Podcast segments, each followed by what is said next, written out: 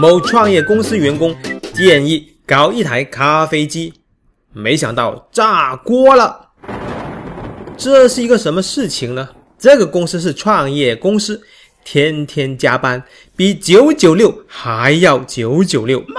当然了，老板呢在口头上是很支持大家的。老板对大家说：“公司在创业期间，大家辛苦了，有什么建议尽管提。”员工们呢都是职场老手了，他们最想提的建议那就是不要加班，但是他们不会提这样的建议。于是有员工就提了这样一个建议：“呃，老板，要不我们搞一台咖啡机吧，可以让加班的同事提提神。”这是一个很有技巧的建议，承认了加班这个事实，然后老板只需要投资一点点钱，就可以让加班的同事更加的给力。因为员工自己也知道不让加班这是不可能的，搞台咖啡机喝点东西也算是为自己补补营养吧。我本来以为这个建议通过的机会是很高的，并不是所有的人都喜欢喝咖啡的。老板只需要投一点钱就可以安抚员工的加班情绪。嗯，没想到老板的反应居然是：创业阶段怎么可以享乐呢？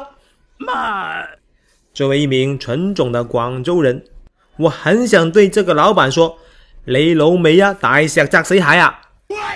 这句话的意思就是他妈的，你用你的老板身份强权硬压你的员工，敢说不吗？打他！不过呢，这个老板呢，还是留了一手，话没有说的这么硬。咖啡机呢是可以有的。我鼓励你们内部创业，你们呢可以搞一台自动售货机，摆在公司办公场所里面，让其他员工来购买饮料。这句话的潜台词呢就是你们啊，你们可以自己坑自己啊，老子就是一毛不拔，坑爹呀！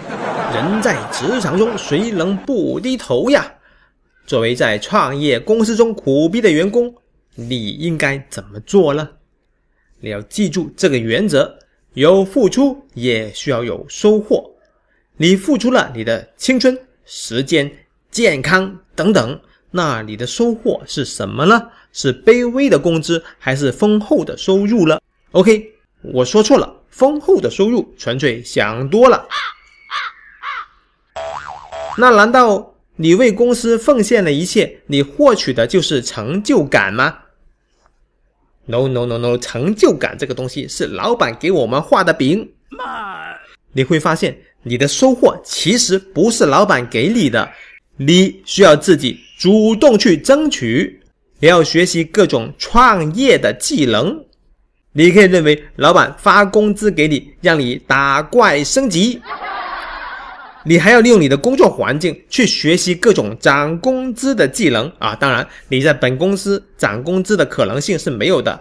你要学习的是能让你今后跳槽能涨工资的技能。